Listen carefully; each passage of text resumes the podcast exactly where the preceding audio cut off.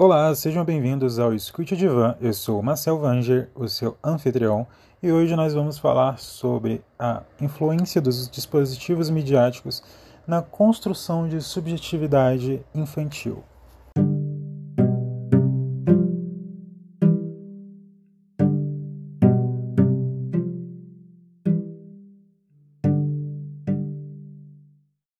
Bom, para começar discutindo, acho que é interessante eu deixar claro que esse foi o tema do meu TCC.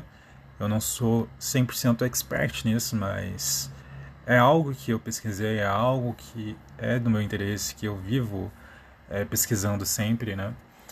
E, bom, quando a gente fala de subjetivação, de subjetividade, as pessoas pensam, né? O senso comum tem essa tendência de pensar em personalidade, um conteúdo que é interno, que você já nasce com aquilo ali, que você não tem controle. No entanto, é, não pensam nos processos que estão envolvidos na construção e consolidação dessa dita subjetividade. Quando a gente fala disso, né, da personalidade, a gente pensa é a criação que a família deu, é a igreja, a escola, é a questão socioeconômica, né? Só que as pessoas não pensam em outros processos que estão envolvidos, né? sendo um deles a própria mídia. É, antes de começar a discutir o tema, né, esse nosso conteúdo, eu gostaria de expressar aqui os meus agradecimentos para o professor André Muniz, que foi o meu orientador de monografia na faculdade UDF e ele me deu aula em várias outras disciplinas e foi uma pessoa muito importante no meu processo de desenvolvimento acadêmico, profissional, no meu processo de desenvolvimento como pessoa, inclusive, né? Ele abriu meus olhos para certos conteúdos que eu acho que eu talvez nunca teria parado para pensar naquela forma de, de ver o mundo, né? E ele sempre esteve me incentivando a ir além, a a ser uma pessoa, um profissional melhor. Então, André, muita gratidão, viu, cara? Sou muito grato por ter você na minha vida, por ter tido você no meu processo acadêmico.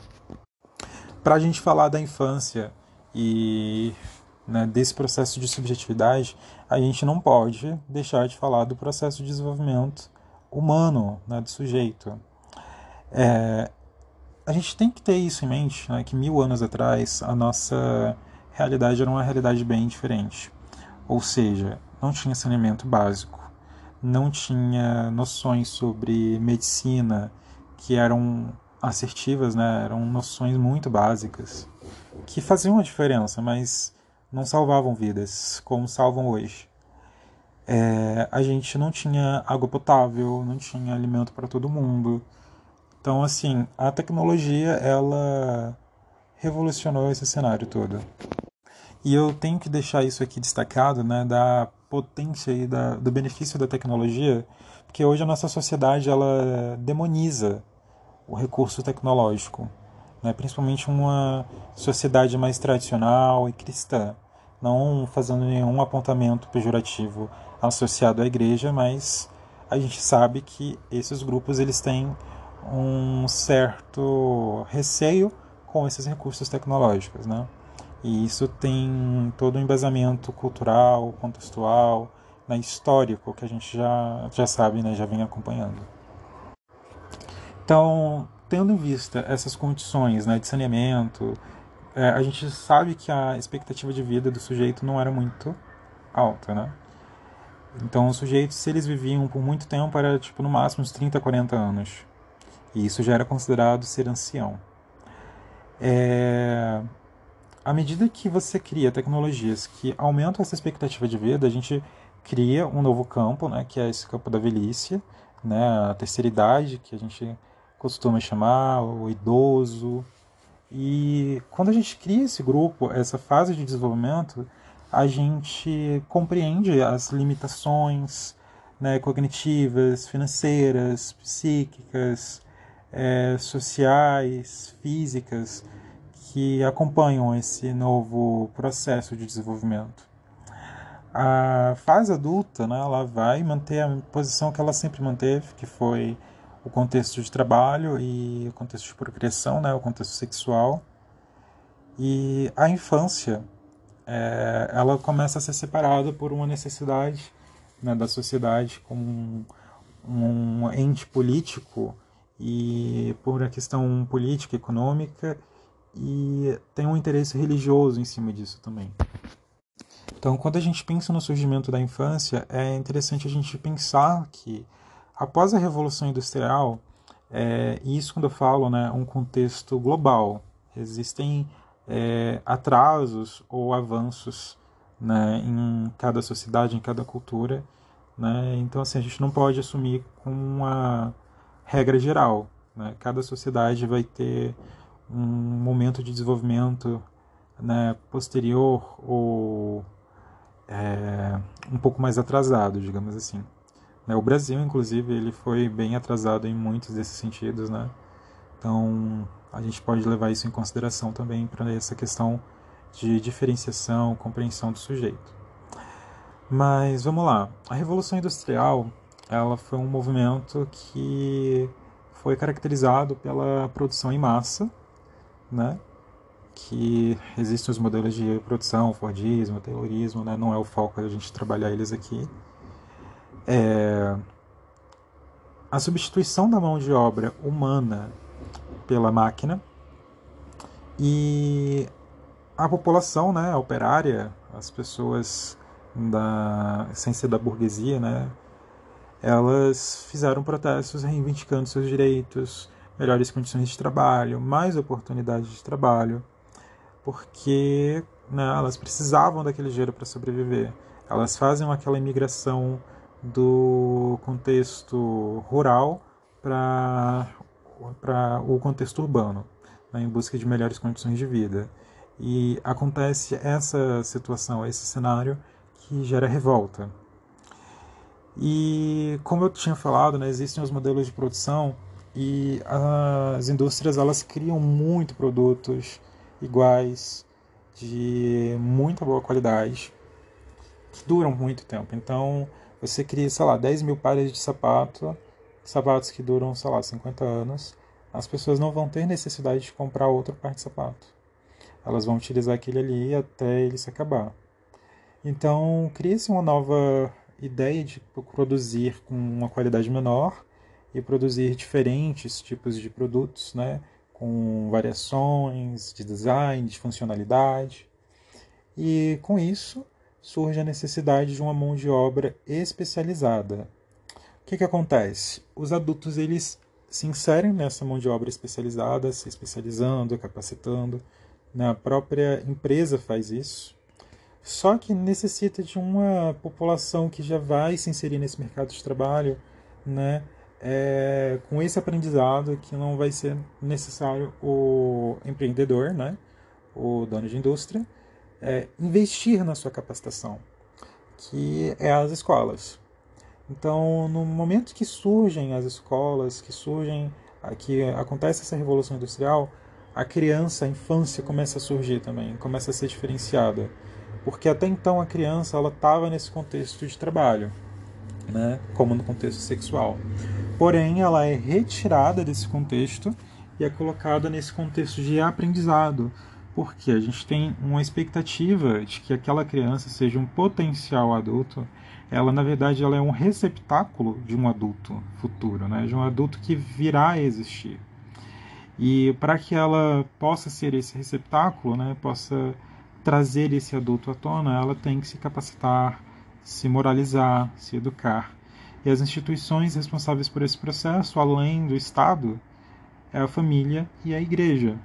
Então, a igreja também passa a ter uma visão muito é, diferente da infância do que era antigamente, que coloca a criança como um ser puro, um ser divino, ingênuo, né, imaculado, que deve ser protegido e orientado. Então, se aquele ser ali na infância é o mais próximo de Deus, que a gente tem, né? Por que, que eu vou deixar ele misturado com as classes que já estão é, desvirtuadas, né? desviadas, impuras, que são impuras? A gente vai fazer uma separação. Então, separamos os níveis de desenvolvimento, que a priori são apenas em questão didática, né? porque não tem como a gente fazer essa divisão assim tão específica de que isso é infância, isso aqui é a vida adulta, isso aqui é velhice, porque é um processo de construção social. O processo biológico ele não contempla isso, né? ele vai contemplar um nível de maturação menor, maior e um nível de maturação bem maior, que seria esse da velhice, né? Então, assim, a gente passa por esse processo sendo um processo constante de maturação do nosso corpo biológico. Né? A gente não vai ter essa compreensão de, de velho, novo, né? Porque isso é uma compreensão é, social. Então, se eu crio as escolas, se eu crio todo esse cenário que vai influenciar o sujeito, é, a gente vai passar a pensar no sujeito infantil como um sujeito consumidor, como um sujeito que é reconhecido, mas naquele seu grupo, né? Então a gente passa a ter um mercado de consumo próprio para cada um desses grupos. Para o velho, né? o velho vai ser os asilos, vai ter um mercado de consumo geriátrico, que é né, muito remédio, muitos outros tipos de produtos, que é para preservar e melhorar a sua própria saúde. O adulto ele vai buscar em capacitação profissional, ele vai buscar produtos de gozo, né, sexual, é, de, de, desejo próprio, né, que isso vai variar de pessoa para pessoa. E a criança vai ser um mercado de consumo muito mais voltado para o brincar, né, para o brinquedo e mais tarde, quando vem o surgimento da mídia, para o consumo midiático, né? o consumo de desenhos, para o consumo de alimentos, né? Que vão estar vinculados, vão ser vendidos é, adotando um personagem. Hoje em dia, se você for olhar no mercado, né? o que mais tem é, sei lá, brinquedos, mochilas, até mesmo alimentos com a cara, sei lá, da Frozen, né? da Elsa, Princesa Elsa, de Moana, Bob Esponja, Barbie. Inclusive, Barbie é o mais tradicional. E aí é interessante a gente fazer esse percurso histórico né, da nossa sociedade, porque com essa transformação né, contínua, constante, o adulto ele passa a procurar cada vez mais o trabalho, né? O, o idoso, se ele não fica em casa cuidando da família, ele fica em instituições de asilo. Então, o que cabe ao jovem, a essa criança, a esse adolescente? Ficar na escola. Mas quando ele não está na escola, o que, que cabe a ele? Ficar em casa, e os pais utilizam dessa mídia como uma babá eletrônica. É, antigamente existiam as babás, hoje não é tão comum, né, apesar de ainda existir, porque os pais eles utilizam um celular, um tablet, um computador, né, a televisão, para interter o, o, o, a criança e manter ela ocupada, disciplinada. Só que a mídia ela não é apenas um mecanismo, um veículo de entretenimento a mídia ela é um produto político, né, que tem seus vieses políticos, é um produto que é informativo, né, tem o seu caráter educativo. Então a criança ela pode ter uma emancipação do seu processo de adolescência, da sua vida adulta. Ela pode se inserir em contextos que não seriam reservados a ela, porque o contexto midiático permite ela reivindicar, resgatar aquilo ali para si. Hoje em dia, as pessoas, as crianças, né, têm cada vez mais se inserido no contexto sexual. Ah, mas, mas antigamente as crianças já estavam inseridas. Sim, estavam inseridas no contexto sexual, mas houve essa diferenciação. E por conta da mídia, a gente tem um resgate né, dessa sexualidade precoce. É uma das coisas que, inclusive, a ministra é, Damares reclama, critica muito. Né? Mas ela também faz umas críticas muito sem sentido. Por exemplo, da princesa Elsa do, da animação Frozen, né? com a relação da sexualidade. É, o motivo de eu ter escolhido desenhos animados, a mídia, para falar disso, de subjetividade, foi justamente baseado em discursos como esse, o da ministra, como discursos do presidente Bolsonaro, de, da sociedade tradicional e cristã.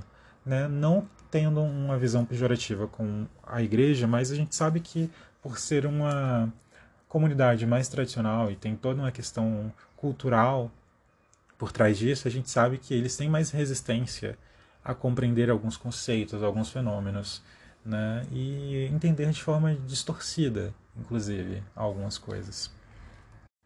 Mas pensando nesse pensamento da, da Maris, de outros personagens políticos, de demonizar a tecnologia e os desenhos animados, foi quando eu pensei em fazer esse trabalho. Eu estava assistindo alguns desenhos como Steven Universe, Frozen, uh, Simpsons e eu vi alguns discursos assim que é, quebravam aquele padrão Disney talvez da vida, né? De que você tem que casar com um homem, você tem que casar, a mulher é doméstica, o homem ele é o herói da história, o vilão é sempre feio, a heroína é sempre bonita, loira. Então, assim, a gente tem padrões de representatividade estética né, que também não são representativos à, à nossa realidade social. E um episódio muito interessante de Simpsons, né, que eu não lembro agora o nome, mas a Lisa criticava uma boneca, acho que era uma boneca Suzy Malibu, acho, talvez. Era alguma coisa Malibu. Não lembro agora. Na verdade, é Stacy Malibu, né? Onde você puxava a cordinha e elas vinham com uns discursos de estereótipos de gênero, né? Vamos esquecer nossos problemas com a torta de morango, de pêssego, né? Eu não sei disso, eu sou só uma garota. É, vamos falar sobre rapazes, né? Enfim, tinha esse discurso de que a mulher não poderia ter uma expectativa de vida, né? Diferente do que a sociedade já reservava para ela, que era essa de doméstica, cuidadora, mãe, né? E que o homem deveria é, assumir essa posição predatória, né? Uma posição sexual predatória. E a Lisa, ela critica isso, de que isso estava errado, que as suas falas eram sexistas. Então isso, assim, é, foi um ponto chave para falar, cara, eu quero trabalhar isso aqui. É o que eu quero discutir. É o que eu quero para o meu mestrado, é o que eu quero para minha vida, falar sobre as representatividades de veículos midiáticos. No discurso de Frozen, né, você não pode se casar com alguém que você acabou de conhecer.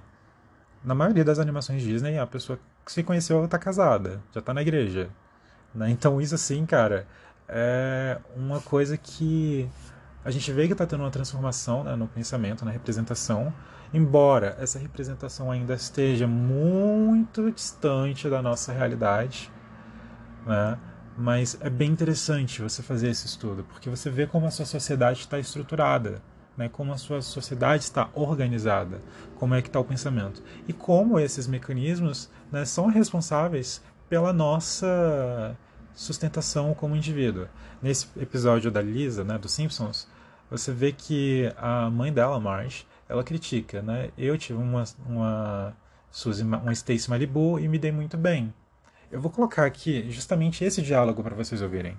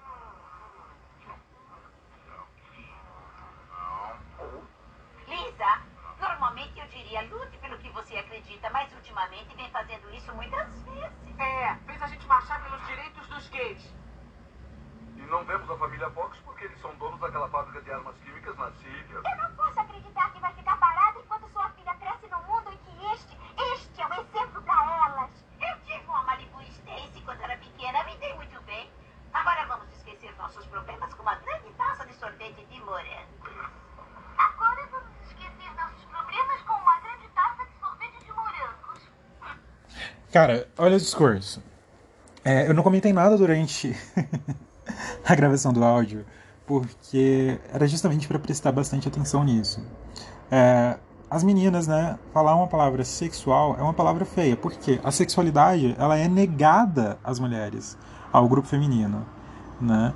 E quando você vê na representação midiática como um todo, brinquedos, a mídia, novelas, filmes, músicas, você coloca a mulher como um personagem fútil, que está preocupada com a beleza, que está preocupada em arranjar justamente um marido rico e que ela não tem substância. Tanto é que a gente tem esse estereótipo de mulher loira, que toda mulher loira é uma mulher burra. Por quê? Porque ela é superficial, porque ela está preocupada com a beleza. Né? Tem dois filmes, três filmes, na verdade, que, que quebram um pouco com esse estereótipo que é o Legalmente Loira.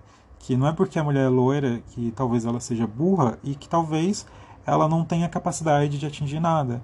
Né? Ela vai se esforçar, ela vai lutar pelo seu aprendizado e vai conquistar o que ela quiser, independente da cor de cabelo, independente do gênero dela, né? Eu fiz uma análise de conteúdo, né, basicamente. Eu organizei os dois filmes, fiz primeiro uma resenha no meu TCC de cada filme, que foi o filme da Pequena Sereia e o de Frozen. E fiz uma análise de conteúdo codificando é, cada fala em um tema específico, né? Amor, é, status quo, enfim, diversos temas. Subjetividade, passividade, gênero, estereótipos de gênero, e aí o que, que acontece? O filme de Pequena Sereia, ele, por ser um filme antigo, e aí caberia uma análise de discurso, para a gente é, relacionar o, a, o conteúdo né, com a época, o contexto social da época. Já esse contexto de 2014, que é o, quando saiu o filme de Frozen, né, não tem tanto isso, mas por incrível que pareça, né, ele tem mais elemento patriarcal, né, mais elemento que coloca o feminino nessa relação, digamos assim, pejorativa, que diminui o feminino, do que a Pequena Sereia. O filme da Pequena Sereia é interessante que você vê que a protagonista é a Ariel, mas a Ariel tem muito pouca fala. A maioria das falas é do Sebastião, da Úrsula, de outros personagens, do Príncipe Eric, inclusive, porque a princesa Ariel ela nega sua voz em função de ter pernas, né? ela abre mão da sua voz para conquistar um homem. E isso não é só no sentido do desenho animado de né, você abdicar da sua voz para ter o homem, né, ter uma, uma, perna. Isso acontece nos relacionamentos hoje em dia, né, de forma quase que geral. Muitas mulheres elas não falam o que pensam, não falam o que querem, porque não querem perder o marido, porque querem sustentar o casamento por conta da família, dos filhos. E em função disso, né, tem um adoecimento mental muito grande. É, quando a gente fala desses dois filmes, né, e o processo de subjetivação é justamente isso. A gente passa a envolver a criança nesses estímulos, elas ficam expostas, reproduzem isso, incorporam ela no seu cotidiano, no seu brincar, e tomam isso como referência. É, a gente tem um autor, um, um teórico, que é o Albert Bandura, que ele fala da aprendizagem vicariante, a aprendizagem por observação né, de outras pessoas fazendo. E isso não é apenas algo que você faz num comportamento concreto de uma pessoa concreta. O que você vê a mídia fazendo, você vai reproduzir. Né? É um tipo de aprendizagem vicária, né? da mesma forma. E a informação que contém nesses veículos midiáticos na, na mídia é riquíssima, é cheia de informação todos os desenhos animados, filmes, comerciais, músicas. E o indivíduo absorve isso e se constitui, né? compreendendo o que é ser homem, o que é ser mulher, o que é ser é, macho, o que é ser fêmea, o que é ser correto, o que é ser incorreto, moral imoral. Né? Então, os dispositivos midiáticos eles assumem esse papel de educação moral, de conscientização corporal, de tudo basicamente que seria destinado à escola e aos pais, hoje está direcionado a uma tela de computador, de televisão. É interessante também a gente falar que a mídia, né, na nossa sociedade atual, ela tem sido um processo de regulação emocional. Ela assume essa característica de regulação emocional. As pessoas, por se inserirem cada vez mais cedo nesse contexto, elas não desenvolvem repertórios sociais para lidar com os conflitos. Então, o que, que elas fazem? Elas consomem mídia. E no consumo dessa mídia, elas se adoecem e ficam dependentes desse recurso. Por isso que cada vez mais as pessoas ficam presas a telas de celular, vivem mexendo no celular, computador, televisão e não vivem. Né? A gente hoje em dia não vive, a gente basicamente existe. Eu gosto de me pensar como uma pessoa pró-feminista. Então eu faço muito estudo sobre essas discussões de gênero, de é, locais, né, posições sociais que o, o, sujeito ocupa. E tem uma autora, né, escritora, cientista, que é a Valesca Zanello, já citei ela várias vezes aqui nesse podcast, que ela tem sido a minha maior referência nesse processo todo como acadêmico. Zanello ela fala de que a nossa sociedade ela é disposta de dispositivos de gênero. O que, que são esses dispositivos? São formas como a sociedade organiza o comportamento, a forma de enxergar o próprio sujeito, a sociedade e de se organizar. E essa forma de se organizar, ela é refletida na sua constituição como sujeito. Ou seja, se eu deixo é, um local social para a mulher, que é o local de doméstica, e ela internaliza para ela que aquilo ali é o local dela, ou eu, como homem, internalizo de que o lugar de mulher é na cozinha, é cuidando de casa, cuidando de criança, eu vou internalizar aquilo ali para mim e vou assumir que aquilo ali é uma verdade, não permitindo a mulher ocupar outra posição. E se ela faz isso, ocupa outro local que não era destinado à, à mulher, aquilo ali me ameaça. Porque o que é reservado para o homem é a virilidade, né? É aquele dispositivo de auto, é, de eficácia, né? De que ele tem que sustentar, de que ele tem que ser o dono de tudo, que tem que fazer tudo. Se a mulher ocupa, ela diminui a virilidade do homem, ela diminui a potência, a eficácia do homem, porque ela é tão eficaz quanto ele.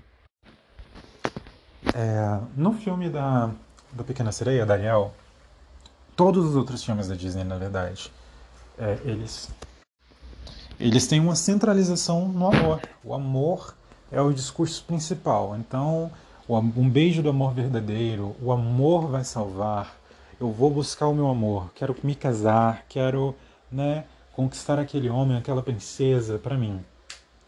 E a partir de 2014, 2012, 2013 por aí, existe uma mudança nesse cenário. E quando você tem esse filme da, da Frozen, né? Que você não pode se casar com um homem que você acabou de conhecer, a pessoa, nossa, feminista, cara, quebrou os tabus. Não. Pior que, por mais que tenha esse discurso que parece ser um discurso é, é, inovador, né, digamos assim, nos discursos Disney, ele é um discurso, ele é um filme que tem mais elemento é, patriarcal do que o próprio filme da Ariel. Né? Isso vocês podem ver na minha análise de conteúdo, mas eu vou tentar dar uma prévia aqui. É, no filme da Ariel, a gente vai perceber que o foco central dela é o amor é, entre ela e outro homem. Então ela faz de tudo, move céus e mares, né, para poder ficar com o amado. O filme todo, ela tem muito pouca fala, tem as canções que ela canta alguns discursos ali brigando com o pai, brigando com o Sebastião, mas no discurso geral ela não possui. Ela não tem voz. É, no filme, o Tritão, que é o seu pai, ele possui aquela postura é, impositora, agressiva, radical, porque a vontade do homem é que prevalece, não é a vontade, a liberdade da mulher. Né? Eu mando em você, independente de tudo. Você tem que obedecer a mim. Você tem que ser submissa a mim. Outro elemento que tem no filme é essa questão da futilidade, né, da superficialidade. Em vez de explorar outras relações, como, sei lá, trabalho, autorrealização, um sonho, o que reservaram para Ariel é justamente o casamento. E é, a obsessão pelo mundo humano, por coisas que são do mundo humano, né, que vão ser considerados pela gente como futilidade. Né? O que, que tem a ver um garfo, uma colher, né? Isso é um tesouro. Não tem nada de tesouro naquilo ali, mas encanta para ela. Ou seja, tem uma ideação ali de que a mulher se encanta por pequenas coisas, por qualquer coisa, que ela é um ser de fácil manipulação. Então o filme ele sugere o tempo todo que as mulheres são facilmente manipuladas, convencidas, que elas não têm é, racionalidade, que elas são é, levadas pela emoção. Inclusive a Valesca Zanella ela traz isso no seu livro, dizendo que ao homem é reservado o campo intelectual, a mulher o campo emocional. A mulher, por conta das suas flutuações hormonais, do útero, né, é, do período menstrual, ela não seria capaz de tomar nenhuma decisão política. Então, por isso, era reservado as decisões sobre ela, sobre seu corpo, sobre seu destino, ao seu marido ou ao seu pai, né? Isso é um cenário que até hoje é presente. A mulher, se ela quiser tirar o útero, quiser fazer alguma cirurgia, quiser fazer algo, ela tem que ter o consentimento do pai e o consentimento do, do marido, de um irmão, sei lá, de uma figura masculina. Isso é completamente ridículo. Mas é uma coisa que ainda existe na nossa sociedade hoje. Então, o fato da Ariel se encantar com essas coisas, com esses objetos, a gente pode associar com essa falta de racionalidade, com essa emoção em excesso. Os personagens protagonistas desses desenhos animados mais tradicionais da Disney, agora os desenhos mais atuais, até que eles têm um pouco de mudança de cenário, mas é, é uma coisa ainda muito presente, são que os personagens protagonistas eles não têm amigos humanos. Né? Ou são a fada madrinha, e a fada madrinha a gente não vai considerar como ser humano, porque ela é uma criatura mágica. Né? Elfos, fadas são criaturas mágicas, então não são humanos. Se não forem essas criaturas mágicas, são animais antropomorfizados, ou seja, animais com características de humano. Animais que falam, pensam, racionalizam e às vezes racionalizam mais ainda do que o próprio humano, do que o próprio é, do que ao próprio personagem né, que a gente vai estar analisando. Em Frozen, esse cenário já muda, né? Ela já tem a irmã, tem Christoph, tem várias outras pessoas, embora ainda tenha é, criaturas mágicas como ocupando um local de protagonismo, né, de amigo, de confidente do dos protagonistas. É, a Ariel, ela tem 16 anos, o filme deixa isso claro, né, quando ela briga com o pai. Eu já tenho 16 anos, reivindicando a sua autonomia, a sua liberdade. E quando ela é dada ao príncipe Eric ao final, ela sai do mar com um belo vestido né? Bem sensual, bem sexualizado ali, né? incitando já essa maturidade da mulher, essa inserção dela no mundo sexual, que ela já pode entrar nesse mundo sexual, nesse mundo do casamento. Em Frozen, né, que a gente só fez uma análise do Frozen 1, né, é importante eu destacar tanto do Pequena Sereia, a gente também só fez uma análise do filme 1, são três filmes, mas a gente pegou aquela versão de 1984, ou foi 1989, e essa de 2014 justamente para fazer um comparativo de épocas. E a animação de Frozen, a gente acreditava que ela ia ser diferente, que ela ia trazer uma revolução. E... Então o filme ele sugeriu o tempo todo que as mulheres são facilmente manipuladas, convencidas, que elas não têm é, racionalidade que elas são é, levadas pela emoção. Inclusive a Valesca ela traz isso no seu livro, dizendo que ao homem é reservado o campo intelectual, a mulher o campo emocional. A mulher, por conta das suas flutuações hormonais, do útero, né, é, do período menstrual, ela não seria capaz de tomar nenhuma decisão política. Então, por isso, era reservado as decisões sobre ela, sobre seu corpo, sobre seu destino, ao seu marido ou ao seu pai. Né? Isso é um cenário que até hoje é presente. A mulher, se ela quiser tirar o útero, quiser fazer alguma cirurgia, quiser fazer algo, ela tem que ter o consentimento do pai e o consentimento do, do marido, de um irmão, sei lá, de uma figura masculina. Isso é completamente ridículo. Mas é uma coisa que ainda existe na nossa sociedade hoje. Então, o fato da Ariel se encantar com essas coisas, com esses objetos, a gente pode associar com essa falta de racionalidade, com essa emoção em excesso. Os personagens protagonistas desses desenhos animados mais tradicionais da Disney, agora os desenhos mais atuais até que eles têm um pouco de mudança de cenário, mas é, é uma coisa ainda muito presente, são que os personagens protagonistas eles não têm amigos humanos. Né? Ou são a fada madrinha, e a fada madrinha a gente não vai considerar como ser humano, porque ela é uma criatura mágica. Né? Elfos, fadas são criaturas mágicas, então não são humanos. Se não forem essas criaturas mágicas, são animais antropomorfizados, ou seja, animais com características de humano. Animais que falam, pensam, racionalizam, e às vezes racionalizam mais ainda do que o próprio humano, do que o próprio é, do que ao próprio personagem né, que a gente vai estar analisando. Em Frozen, esse cenário já muda, né? Ela já tem a irmã, tem Christoph, tem várias outras pessoas, embora ainda tenha é, criaturas mágicas como ocupando um local de protagonismo, né? De amigo, de confidente do, dos protagonistas. É, a Ariel, ela tem 16 anos, o filme deixa isso claro né, quando ela briga com o pai. Eu já tenho 16 anos, reivindicando a sua autonomia, a sua liberdade. E quando ela é dada ao príncipe Eric ao final, ela sai do mar com um belo vestido, né, bem sensual, bem sexualizado ali, né, incitando já essa maturidade da mulher, essa inserção dela no mundo sexual, que ela já pode entrar nesse mundo sexual nesse mundo do casamento. Em Frozen, né, que a gente só fez uma análise do Frozen 1, né, é importante eu destacar tanto do Pequena Sereia, a gente também só fez uma análise do filme 1, são três filmes, mas a gente pegou aquela versão de 1984, o filme 1989, e essa de 2014 justamente para fazer um comparativo de épocas. E a animação de Frozen, a gente acreditava que ela ia sendo diferente, que ela ia trazer uma revolução. E... Então o filme ele sugeriu o tempo todo que as mulheres são facilmente manipuladas, convencidas, que elas não têm é, racionalidade, que elas são é, levadas pela emoção.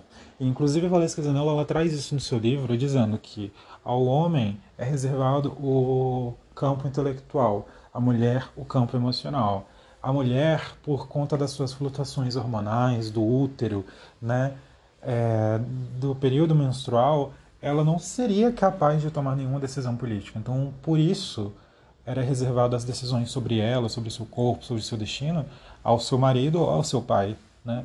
Isso é um cenário que até hoje é presente. A mulher, se ela quiser tirar o útero, quiser fazer alguma cirurgia, quiser fazer algo, ela tem que ter o consentimento do pai e o consentimento do, do marido, de um irmão, sei lá, de uma figura masculina. Isso é completamente ridículo. Mas é uma coisa que ainda existe na nossa sociedade hoje. Então, o fato da Ariel se encantar com essas coisas, com esses objetos, a gente pode associar com essa falta de racionalidade, com essa emoção em excesso. Os personagens protagonistas desses desenhos animados mais tradicionais da Disney, agora os desenhos mais atuais até que eles têm um pouco de mudança de cenário, mas é, é uma coisa ainda muito presente, são que os personagens protagonistas eles não têm amigos humanos. Né? Ou são a fada madrinha, e a fada madrinha a gente não vai considerar como ser humano, porque ela é uma criatura mágica. Né? Elfos, fadas são criaturas mágicas, então não são humanos. Se não forem essas criaturas mágicas, são animais antropomorfizados, ou seja, animais com características de humano. Animais que falam, pensam, racionalizam, e às vezes racionalizam mais ainda do que o próprio humano, do que o próprio. É, do que a, o próprio personagem né, que a gente vai estar analisando. Em Frozen, esse cenário já muda, né? Ela já tem a irmã, tem Christoph, tem várias outras pessoas, embora ainda tenha é, criaturas mágicas como ocupando um local de protagonismo, né, de amigo, de confidente do dos protagonistas. É, a Ariel, ela tem 16 anos, o filme deixa isso claro, né, quando ela briga com o pai. Eu já tenho 16 anos, reivindicando a sua autonomia, a sua liberdade. E quando ela é dada ao príncipe Eric ao final, ela sai do mar com um belo vestido né, bem sensual, bem sexualizado ali, né, incitando já essa maturidade da mulher, essa inserção dela no mundo sexual, que ela já pode entrar nesse mundo sexual, nesse mundo do casamento. Em Frozen, né, aqui a gente só fez uma análise do Frozen 1, né, é importante eu destacar tanto do Pequena Sereia, a gente também só fez uma análise do filme 1, são três filmes, mas a gente pegou aquela versão de 1984, o filme 1989, e essa de 2014 justamente para fazer um comparativo de épocas. E a animação de Frozen, a gente acreditava que ela ia ser diferente, que ela ia trazer uma revolução e que ela ia trazer uma revolução e tal, mas não, ela foi bem diferente. É, um outro ponto que eu acho que também é interessante destacar sobre esse filme da Ariel, né, da Pequena Sereia, é que tanto no, na narrativa de da, da, da Úrsula, né, e no contexto geral do filme, para você ter o seu amado, você tem que reivindicar sua família, ou seja, você tem que desistir dela. Né? Por que, que eu não posso ter a minha família, meus irmãos, meu pai né, comigo e ainda ter o meu casamento? Sabe, as animações antigas da Disney traziam muito isso. Se você vai casar, você tem que se livrar de todo mundo e viver em função do teu marido. Ele é a sua família a partir de agora. O resto você esquece. Né? Obviamente, algumas animações já têm quebrado com esse paradigma, assim, né? Bem antes mesmo.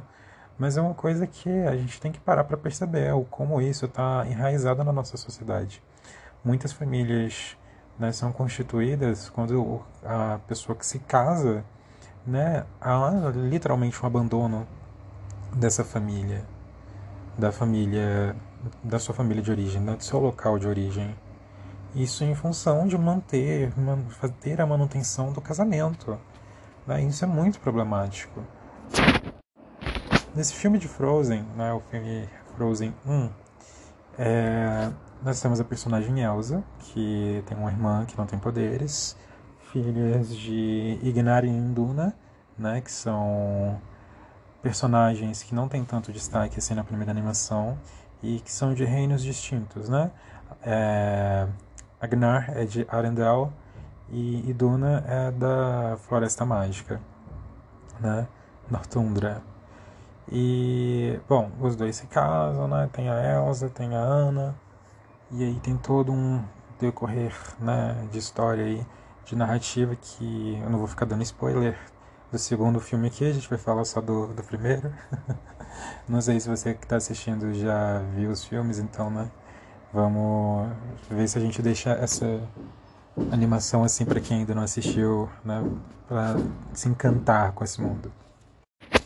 E bom, no filme de Frozen, a Elsa né, tem poderes mágicos de controlar, criar gelo, né, dar vida a criaturas feitas de gelo. E ela acaba, né, por acidente, congelando a cabeça da, mãe, da, da irmã. Nesse filme, a mãe dela não tem falas, a mãe dela só tem uma fala. Enquanto o Agnar, que é o rei, né, ele tem uma postura viril, uma postura impositora, uma postura que.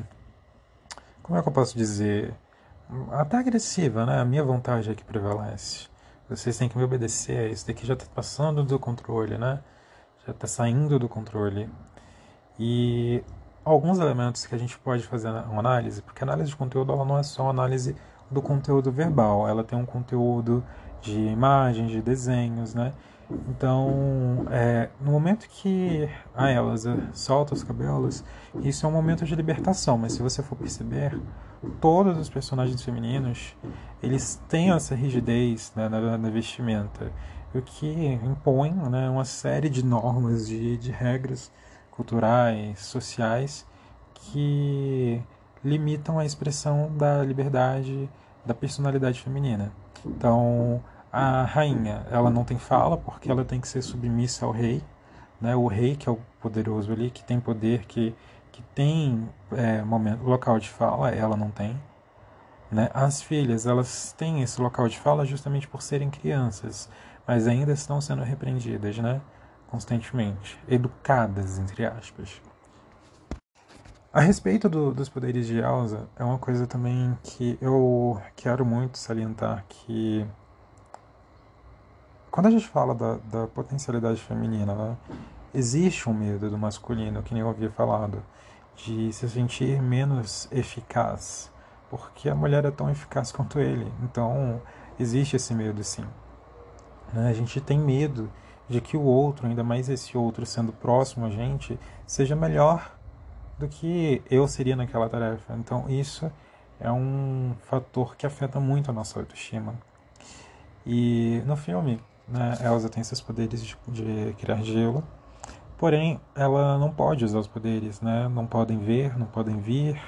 Boa menina sempre deve ser, é uma parte do, da música dela, né?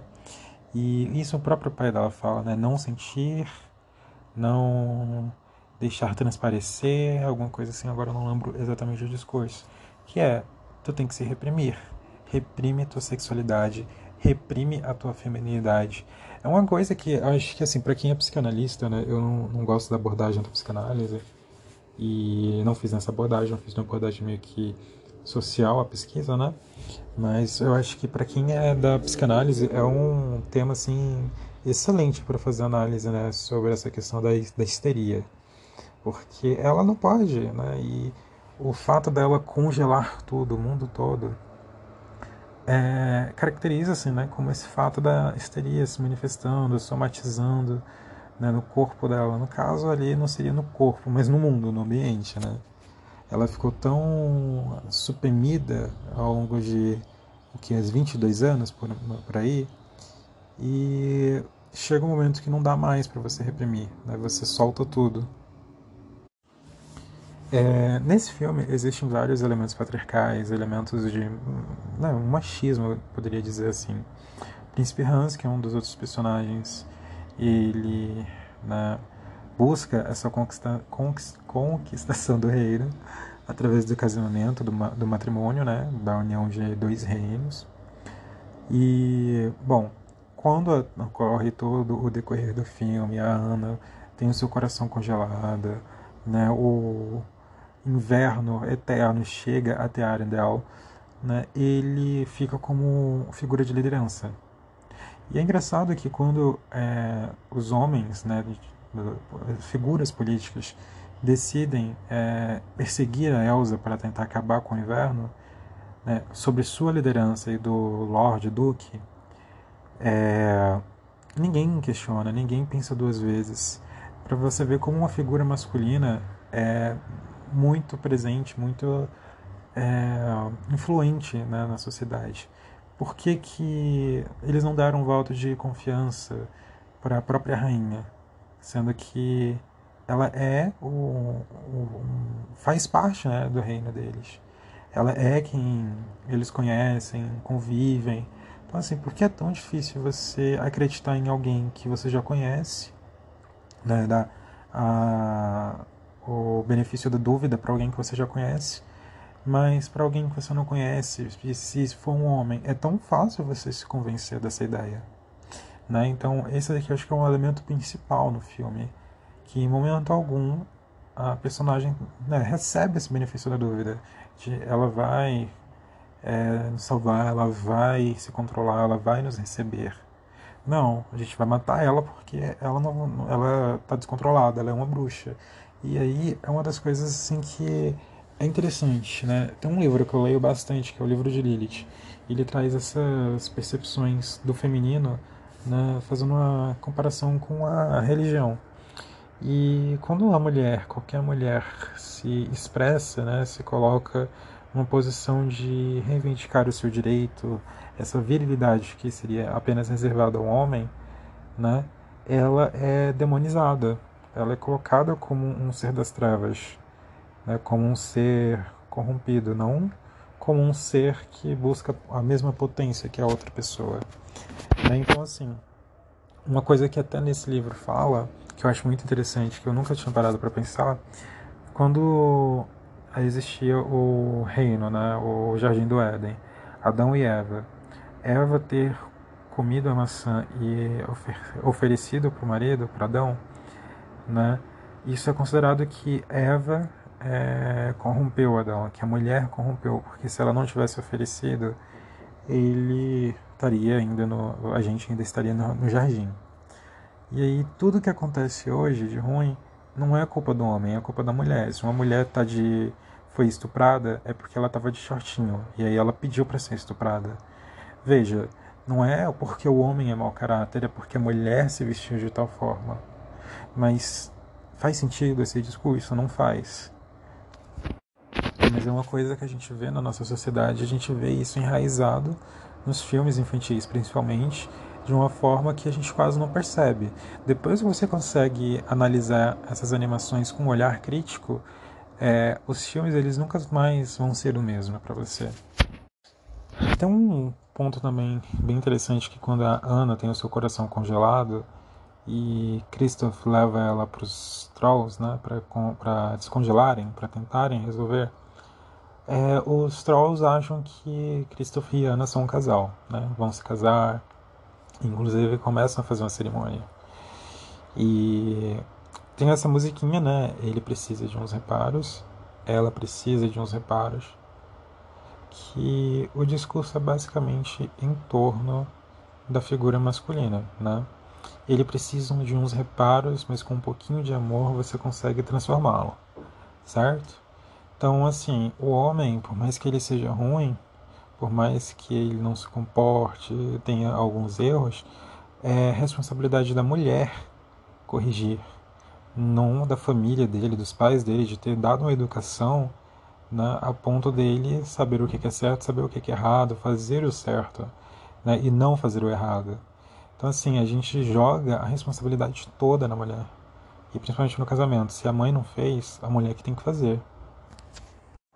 Então, a mulher no casamento, ela não assume somente a, a posição de esposa e de dona de casa.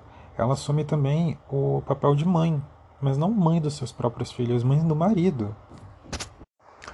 E nessa animação da Disney, né, de Frozen, ela quebra um pouco esse paradigma de amor romântico e tal, que apesar da Ana ficar nesse dilema de príncipe Hans, estou apaixonado por ele, né, e depois, ah não, o meu amor verdadeiro é o Christoph, né, a narrativa central não é no amor romântico, é no amor de irmãs, no amor familiar, fraternal. Né? E isso quebra muito, porque nunca foi explorado esse lado assim. Né? Nunca foi preservado a família. Era sempre abandonada essa família em prol do amor romântico, em prol do amor. É até engraçado que nas primeiras cenas do filme a gente tem o príncipe Hans e a princesa Ana cantando né, uma pequena canção de como eles meio que se apaixonaram, né, que é Veja uma porta abrir. E a letra né, é meio que os dois completando a fala um do outro, só que é completando uma coisa totalmente sem sentido, né? Tipo, é meio doido.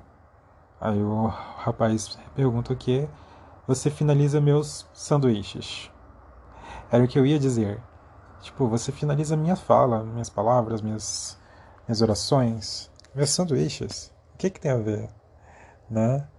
Era o que eu ia dizer? Não, não era. Mas ele disse porque quer ficar com a menina. Né? É, ninguém com meu jeito de pensar. Né? Parece sincronizado, mas pode ser explicado. E aí tem uma parte no relógio que acho que nunca ninguém percebeu. Que é, o Hans fala, você e a princesa Ana responde: E eu? Nós somos um par, você e eu. Né? Ou seja, a Ana é um par com ela mesma. Aqui meio que já é uma mensagem meio que escondida, subliminar, para dizer que você não precisa de outro homem para para viver, né, para ter o amor. Você pode ser feliz, pode ser independente, realizada sozinha. Né? Você, antes de tudo, tem que ser o seu próprio par. Isso aqui é uma mensagem que, que não falei. Né? Você só consegue perceber essas coisinhas depois que você passa a ter um olhar crítico sobre o filme. Né? E depois não tem como voltar. É, ainda né, sobre esse TCC, é, surgiu a ideia né, da gente fazer um tipo de escala que avaliasse o, a representatividade feminina e masculina no filme. Eu ainda estou desenvolvendo esse instrumento, né? Pretendo continuar essas pesquisas com outros filmes, né? outros filmes da Disney, outras animações de outras empresas, inclusive é, animações orientais. Por quê? É, por que, que eu não escolhi? Foi até uma das hipóteses né, de, de, do início de eu trabalhar. Mas trabalhar com, com a cultura oriental, eu teria justamente fazer essa relação cultural. E a cultura Disney, né, que é americana, ocidental, ela está mais presente na nossa realidade brasileira. Né? E a cultura oriental não, a cultura oriental é mais representativa da, da Ásia, né? Então eu teria que fazer justamente um comparativo, uma contextualização cultural que ia demandar mais tempo. Se você que está ouvindo esse podcast, se tiver interesse, fica aí a dica para trabalhar, né? Tem muitas animações, principalmente essas animações do Estúdio Ghibli, que dá para fazer essas análises assim, interessantes de como eles colocam personagens infantis pequenos, né, de 13 anos, com uma postura já sexualizada. Esses dias eu estava assistindo um filme da Netflix, que é o, essa nova versão da Sailor Moon, né, que acho que são dois ou três episódios. E a. Cara, eu esqueci o nome. A Lady. Meu Deus. É a filha da Princesa Lua, né? Small Lady, lembrei. Small Lady ou Tibiosa. é, uma das verbalizações que tem no filme, e é um filme que está caracterizado para criança, inclusive, né? Como eu queria ter um peito macio, grande, igual da minha mãe, né? Igual da, da Princesa Lua, né? Gente, isso aqui, assim, para uma criança ouvir é uma coisa que eu acho muito né, precoce, é uma coisa muito é, bizarra, né? Porque você já está incitando o comportamento sexual em uma criança de o quê? 13, 10 anos. Então, não, gente, isso não é legal. Mas aí a gente tem que levar em consideração a cultura de que lá, antigamente, as coisas eram assim, né? o relacionamento se dava muito cedo, enfim. Então, esse daqui é uma das animações que eu cogitei de fazer análise, né? Porém, eu acabei tendo que delimitar para longas, né? E eu não quis escolher curtas. Apesar dessa versão do Sailor Moon ser né, longa, apesar de ser de dois episódios, né, dois filmes com uma continuação, é, eu não, não, quis escolher justamente para ter um filme que já se encerrasse eu pudesse fazer a outra análise do outro filme. Né, isso aqui eu teria que me prolongar um pouquinho mais e o trabalho ia ficar um pouco extenso. Mas fica aí de dica, né? tem vários animes é, que dá para você fazer essa análise de desenhos, tem os filmes normais de live action, né, que a gente chama, feitos por pessoas, né, não animadas, que também dá para fazer essa análise, mas essa análise ela é mais interessante em desenhos animados, porque quando a representação é com seres humanos, né, ela tende a ser um pouco mais representativa, a não ser que seja né, da, do estúdio Disney, de estúdios infantis, porque aí eles vão trazer uma versão mais romantizada do mundo. É, espero que vocês tenham gostado do podcast. Eu vou tentar deixar o link do meu TCC quando ele for publicado aqui na descrição. Né? Se você tem interesse em, em ler ele, meu WhatsApp está em um dos uma das descrições dos episódios anteriores. Você pode entrar em contato comigo. Vai ser um prazer te encaminhar. E é isso, muito obrigado. Até o próximo episódio. Que ela ia trazer uma revolução e tal, mas não, ela foi bem diferente. É, um outro ponto que eu acho que também é interessante destacar sobre esse filme da Ariel, né, da Pequena Sereia, é que tanto no, na narrativa de da, da, da Úrsula, né, e no contexto geral do filme, para você ter o seu amado, você tem que reivindicar sua família, ou seja, você tem que desistir dela, né? Por que, que eu não posso ter a minha família, meus irmãos, meu pai, né, comigo e ainda ter o meu casamento? Sabe, as animações antigas da Disney traziam muito isso. Se você vai casar, você tem que se livrar de todo mundo e viver em função do teu marido. Ele é a sua família a partir de agora. O resto você esquece. Né? Obviamente, algumas animações já têm quebrado com esse paradigma, assim, né? Bem antes mesmo. Mas é uma coisa que a gente tem que parar para perceber o como isso está enraizado na nossa sociedade. Muitas famílias né, são constituídas quando a pessoa que se casa, né, há literalmente um abandono dessa família, da família da sua família de origem, né, do seu local de origem. Isso em função de manter, manter a manutenção do casamento. Né? Isso é muito problemático. Nesse filme de Frozen, né, o filme Frozen 1, é, nós temos a personagem Elsa, que tem uma irmã que não tem poderes, filhas de Ignar e Induna, né, que são personagens que não têm tanto destaque assim na primeira animação e que são de reinos distintos, né? É, Agnar é de Arendelle e Iduna é da Floresta Mágica, né? Nortundra. E, bom, os dois se casam, né? Tem a Elsa, tem a Ana, e aí tem todo um decorrer, né, de história aí, de narrativa que eu não vou ficar dando spoiler do segundo filme aqui, a gente vai falar só do, do primeiro. não sei se você que está assistindo já viu os filmes, então, né? Vamos ver se a gente deixa essa animação assim para quem ainda não assistiu, né, para se encantar com esse mundo. E bom, no filme de Frozen, a Elsa, né, tem poderes mágicos de controlar, criar gelo, né, dar vida a criaturas feitas de gelo. E ela acaba, né, por acidente, congelando a cabeça da, mãe, da, da irmã. Nesse filme, a mãe dela não tem falas, a mãe dela só tem uma fala. Enquanto o Agnar, que é o rei, né, ele tem uma postura viril, uma postura impositora, é uma postura que. Como é que eu posso dizer? Até agressiva, né? A minha vontade é que prevalece. Vocês têm que me obedecer, isso daqui já está passando do controle, né? Já está saindo do controle. E alguns elementos que a gente pode fazer uma análise, porque a análise de conteúdo ela não é só análise do conteúdo verbal, ela tem um conteúdo de imagens, de desenhos, né? Então, é, no momento que a Elsa solta os cabelos, isso é um momento de libertação, mas se você for perceber, todos os personagens femininos, eles têm essa rigidez né, na, na, vestimenta, o que impõe né, uma série de normas, de, de regras culturais, sociais, que limitam a expressão da liberdade, da personalidade feminina. Então, a rainha, ela não tem fala porque ela tem que ser submissa ao rei, né? O rei que é o poderoso ali, que tem poder, que que tem é, momento, local de fala, ela não tem.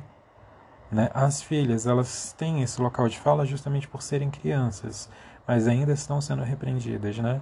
constantemente, educadas, entre aspas. A respeito do, dos poderes de Elsa, é uma coisa também que eu quero muito salientar que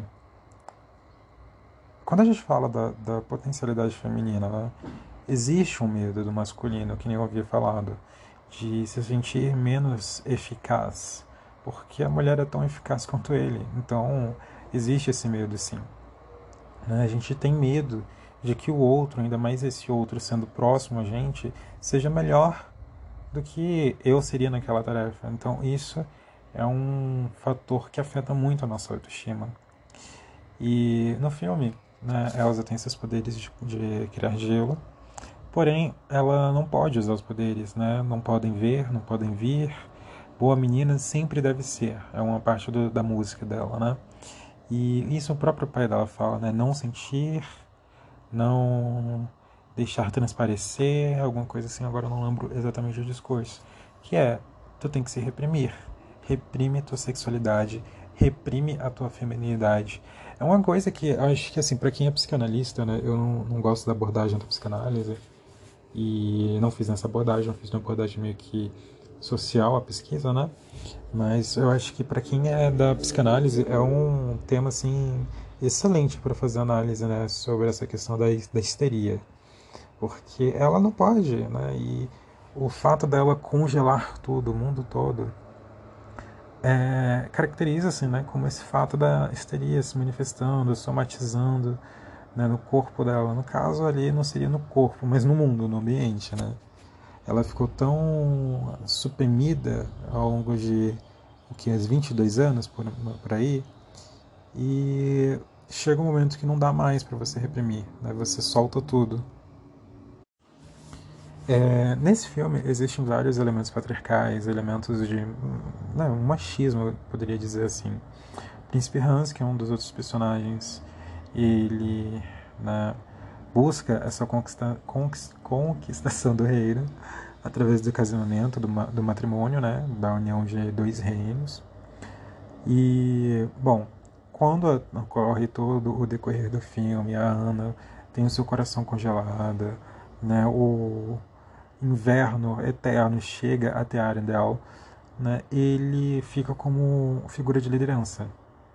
E é engraçado que quando é, os homens, né, figuras políticas, decidem é, perseguir a Elsa para tentar acabar com o inverno, né, sobre sua liderança e do Lord Duke, é, ninguém questiona, ninguém pensa duas vezes. Para você ver como uma figura masculina é muito presente, muito é, influente né, na sociedade. Por que, que eles não deram um voto de confiança para a própria rainha, sendo que ela é o, o faz parte né, do reino deles. Ela é quem eles conhecem, convivem. Então assim, por que é tão difícil você acreditar em alguém que você já conhece, né, dar a, o benefício da dúvida para alguém que você já conhece, mas para alguém que você não conhece, se for um homem, é tão fácil você se convencer dessa ideia. Né? Então, esse daqui eu acho que é um elemento principal no filme, que em momento algum a personagem né, recebe esse benefício da dúvida. De ela vai é, nos salvar, ela vai se controlar, ela vai nos receber. Não, a gente vai matar ela porque ela não, ela está descontrolada, ela é uma bruxa. E aí é uma das coisas assim que é interessante, né? Tem um livro que eu leio bastante, que é o livro de Lilith. Ele traz essas percepções do feminino, né, fazendo uma comparação com a religião. E quando a mulher, qualquer mulher, se expressa, né, se coloca numa posição de reivindicar o seu direito, essa virilidade que seria apenas reservada ao homem, né, ela é demonizada, ela é colocada como um ser das trevas, né, como um ser corrompido, não como um ser que busca a mesma potência que a outra pessoa.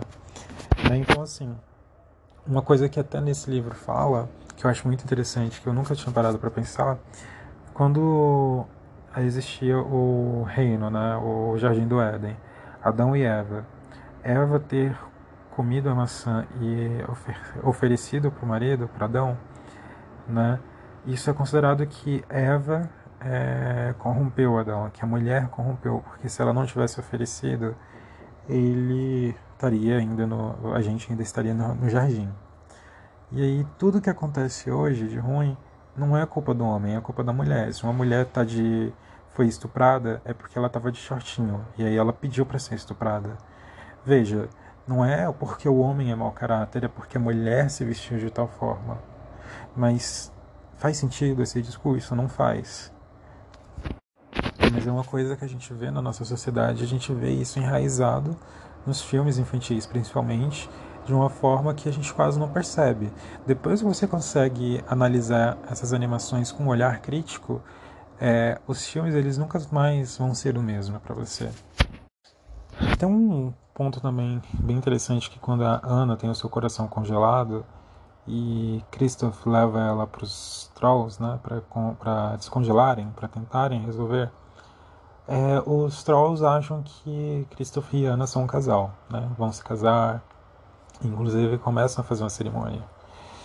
E tem essa musiquinha, né, ele precisa de uns reparos, ela precisa de uns reparos, que o discurso é basicamente em torno da figura masculina, né? Ele precisa de uns reparos, mas com um pouquinho de amor você consegue transformá-lo, certo? Então, assim, o homem, por mais que ele seja ruim, por mais que ele não se comporte, tenha alguns erros, é responsabilidade da mulher corrigir, não da família dele, dos pais dele, de ter dado uma educação né, a ponto dele saber o que é certo, saber o que é errado, fazer o certo né, e não fazer o errado. Então, assim, a gente joga a responsabilidade toda na mulher. E principalmente no casamento. Se a mãe não fez, a mulher que tem que fazer. Então, a mulher no casamento, ela não assume somente a, a posição de esposa e de dona de casa. Ela assume também o papel de mãe, mas não mãe dos seus próprios filhos, mãe do marido. E nessa animação da Disney, né, de Frozen, ela quebra um pouco esse paradigma de amor romântico e tal, que apesar da Ana ficar nesse dilema de príncipe Hans, estou apaixonado por ele, né? E depois, ah, não, o meu amor verdadeiro é o Christoph. Né? A narrativa central não é no amor romântico, é no amor de irmãs, no amor familiar, fraternal.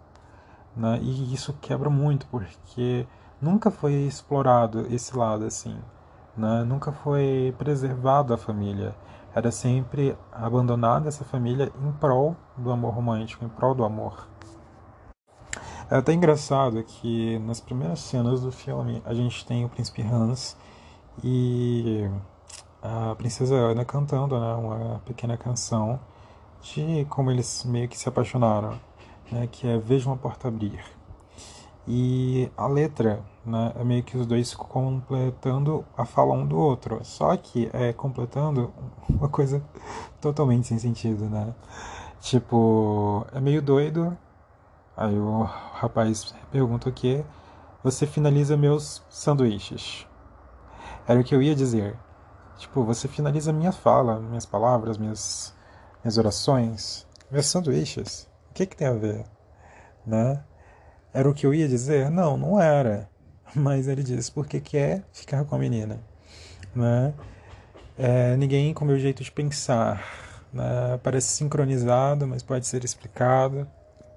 E aí tem uma parte no relógio que acho que nunca ninguém percebeu, que é, o Hans fala você e a princesa Ana responde e eu, nós somos um par, você e eu, né? ou seja, a Ana é um par com ela mesma. Aqui meio que já é uma mensagem meio que escondida, subliminar, para dizer que você não precisa de outro homem para para viver, né, para ter o amor. Você pode ser feliz, pode ser independente, realizada sozinha. Né? Você, antes de tudo, tem que ser o seu próprio par. Isso aqui é uma mensagem que, que eu falei. Né? Você só consegue perceber essas coisinhas depois que você passa a ter um olhar crítico sobre o filme. Né? E depois não tem como voltar. É, ainda né, sobre esse TCC, é, surgiu a ideia né, da gente fazer um tipo de escala que avaliasse o, a representatividade feminina e masculina no filme. Eu ainda estou desenvolvendo esse instrumento, né? pretendo continuar essas pesquisas com outros filmes, né? outros filmes da Disney, outras animações de outras empresas, inclusive é, animações orientais, porque é, por que, que eu não escolhi? Foi até uma das hipóteses né, de, de, do início de eu trabalhar. Mas trabalhar com, com a cultura oriental, eu teria justamente fazer essa relação cultural. E a cultura Disney, né, que é americana, ocidental, ela está mais presente na nossa realidade brasileira. Né? E a cultura oriental não, a cultura oriental ela é mais representativa da, da Ásia, né? Então eu teria que fazer justamente um comparativo, uma contextualização cultural que ia demandar mais tempo. Se você que está ouvindo esse podcast, se tiver interesse, fica aí a dica para trabalhar, né? Tem muitas animações, principalmente essas animações do estúdio Ghibli, que dá para fazer essas análises assim, interessantes de como eles colocam personagens infantis pequenos, né, de 13 anos, com uma postura já sexualizada. Esses dias eu estava assistindo um filme da Netflix, que é o, essa nova versão da Sailor Moon, né, que acho que são dois ou três episódios. E a. Cara, eu esqueci o nome. A Lady. Meu Deus. É a filha da Princesa Lua, né? Small Lady, lembrei. Small Lady ou Tibiosa. é, uma das verbalizações que tem no filme, e é um filme que está caracterizado para criança, inclusive, né? Como eu queria ter um peito macio, grande, igual da minha mãe, né? Igual da, da Princesa Lua, né? Gente, isso aqui, assim, para uma criança ouvir é uma coisa que eu acho muito né, precoce, é uma coisa muito é, bizarra, né? Porque você já está incitando o comportamento sexual em uma criança de o quê? 13, 10 anos. Então, não, gente, isso não é legal. Mas aí a gente tem que levar em consideração a cultura de que lá, antigamente, as coisas eram assim, né? o relacionamento se dava muito cedo, enfim. Então, esse daqui é uma das animações que eu cogitei de fazer análise, né? Porém, eu acabei tendo que delimitar para longas, né? E eu não quis escolher curtas. Apesar dessa versão do Sailor Moon ser né, longa, apesar de ser de dois episódios, né, dois filmes com a continuação, é, eu não, não, quis escolher justamente para ter um filme que já se encerrasse eu pudesse fazer a outra análise do outro filme. Né, isso aqui eu teria que me prolongar um pouquinho mais e o trabalho ia ficar um pouco extenso. Mas fica aí de dica, né? tem vários animes é, que dá para você fazer essa análise de desenhos. Tem os filmes normais de live action, né, que a gente chama, feitos por pessoas, né, não animadas, que também dá para fazer essa análise, mas essa análise ela é mais interessante em desenhos animados, porque quando a representação é com seres humanos, né, ela tende a ser um pouco mais representativa, a não ser que seja né, da, do estúdio Disney, de estúdios infantis, porque aí eles vão trazer uma versão mais romantizada do mundo. É, espero que vocês tenham gostado do podcast. Eu vou tentar deixar o link do meu TCC quando ele for publicado aqui na descrição. Né? Se você tem interesse em, em ler ele, meu WhatsApp está em um dos uma das descrições dos episódios anteriores. Você pode entrar em contato comigo. Vai ser um prazer te encaminhar. E é isso, muito obrigado. Até o próximo episódio.